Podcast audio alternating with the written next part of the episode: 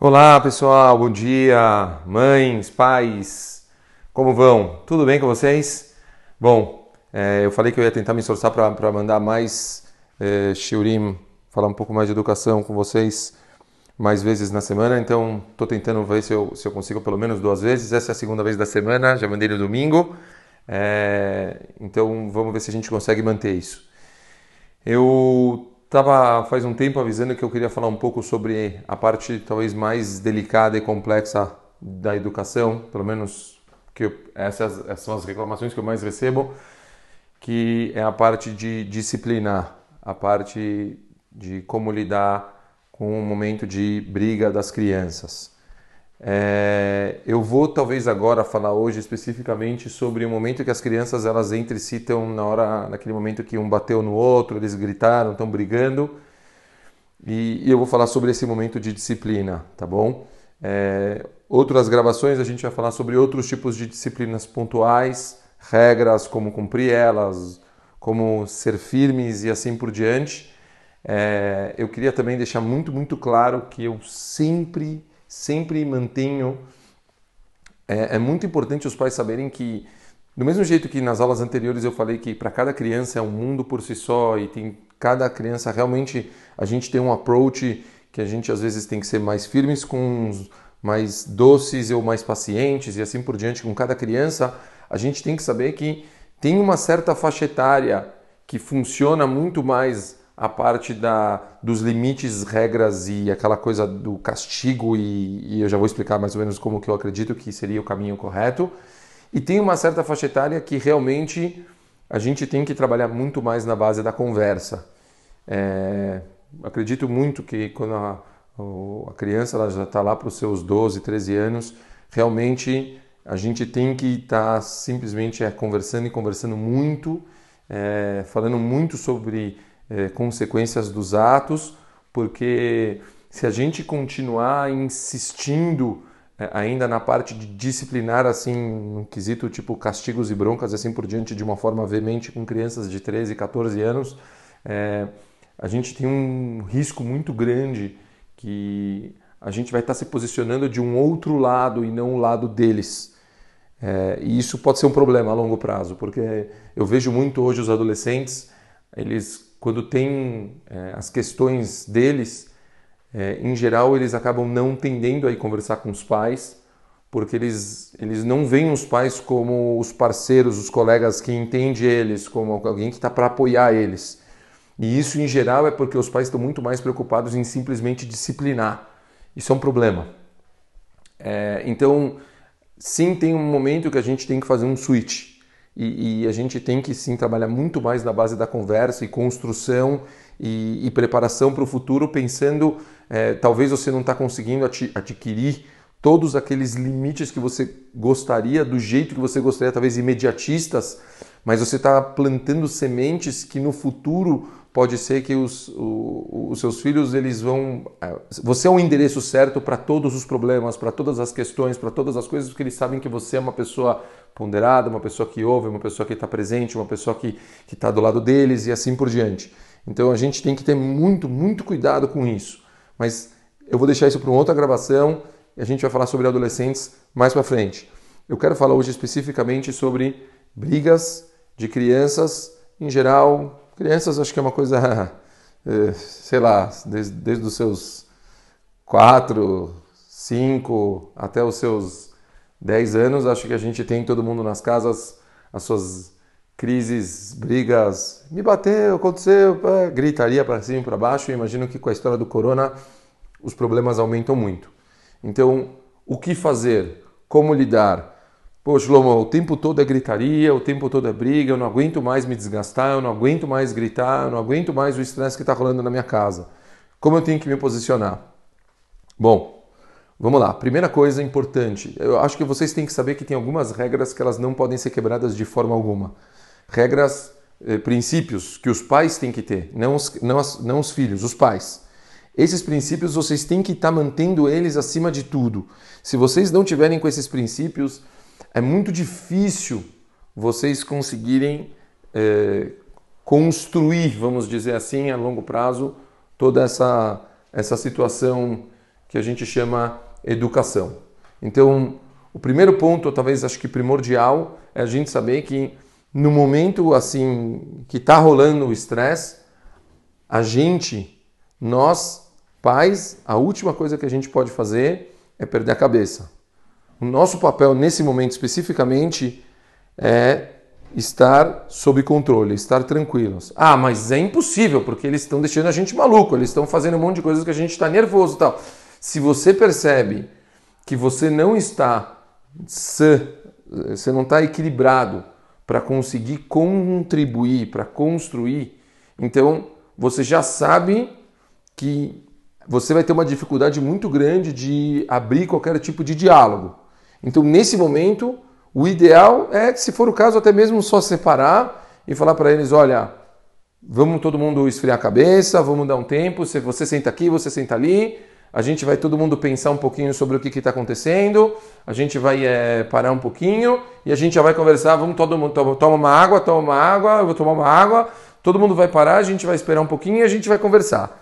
Se, se a gente não tiver com a cabeça boa, se a gente não tiver com uma cabeça no lugar, dificilmente a gente consegue é, cuidar do problema em si, ok? Então eu acho que a primeira regra mais importante, primeiro é a gente estar tá bem, ok? Lembrem, o nosso papel é educar, é mediar. Então entrar na pilha deles, a gente só vai estragar tudo.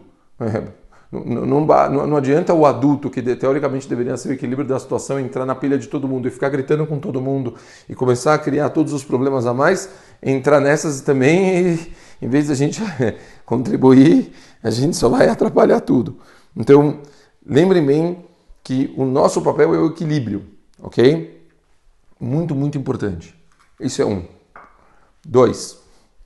Em geral, quando as crianças elas vêm contar elas chegam e falam, normalmente elas chegam com a informação me bateu. Aconteceu, quer dizer, jogou na minha cabeça, fez não sei o que, é, me jogou pela janela, aquela, aquela coisa agressiva que de, aconteceu aquele momento desastroso. Ok. Nessa hora, é muito importante, já, já partimos do momento que vocês estão bem, pais estão tranquilos, sentam os dois Colocaram eles. A pergunta então, o que, que aconteceu? Ah, ele me bateu. A nossa pergunta natural que tem que se fazer qualquer pai é: não, não, não, eu não estou perguntando quem bateu, eu estou perguntando o que, que aconteceu antes dele te bater. Isso eles nunca falam. Quer dizer, você quer saber o que aconteceu antes. Qual foi o passo que aconteceu para ele ter te batido? O que, que, o que, que, que rolou antes? Nesse momento, eles vão começar a pensar na história em si. Ah, o que que Ah, eu estava mexendo no lápis e aí ele veio e ele pegou o meu lápis. Aí nessa hora é muito importante a gente se posicionar, principalmente como mediadores. Ah, mas pegou o lápis, mas aí joga a pergunta para quem pegou. Mas pode pegar o lápis? Como é que funciona? A gente pega o lápis sem pedir? Deixa a criança responder. Ah, não pode pegar o Ah, mas pegou o lápis. E aí, como que a gente faz? E aí a criança vai começar a se posicionar. Não, mas talvez então não, não pegar o lápis. E aí você coloca um na frente do outro conversando. Obviamente, se eles começarem a se eh, exaltar novamente, começar a ficar nervoso, nosso papel é acalmar os ânimos.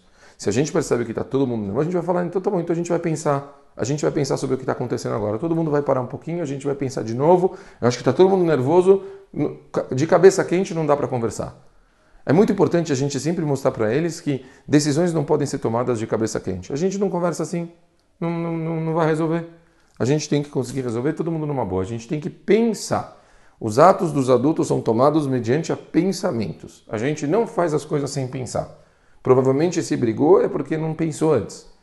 Tem que se acostumar que quando a gente está vivenciando uma situação, a gente pensa. E aí a gente media novamente a situação. A partir do momento que a gente mediou e a gente deixou as crianças verbalizarem, normalmente as crianças, a gente pode dar também para elas a solução, ele, deixar eles ajudarem a gente na solução. Mas, ah, mas o que, que vocês é, recomendam então? Então, se, se, se pega da mão, o que, que a gente pode fazer? Ah, eu acho que não devia mais mexer nos lápis durante o dia hoje. Bom, pode ser uma coisa boa. Quanto mais eles ajudarem a decidir, menos você entrou no papel de juiz, aquele ruim que toma as decisões do castigo e assim por diante, e obviamente mais você está simplesmente eh, ajudando eles a conseguirem encontrar soluções para os problemas que eles têm.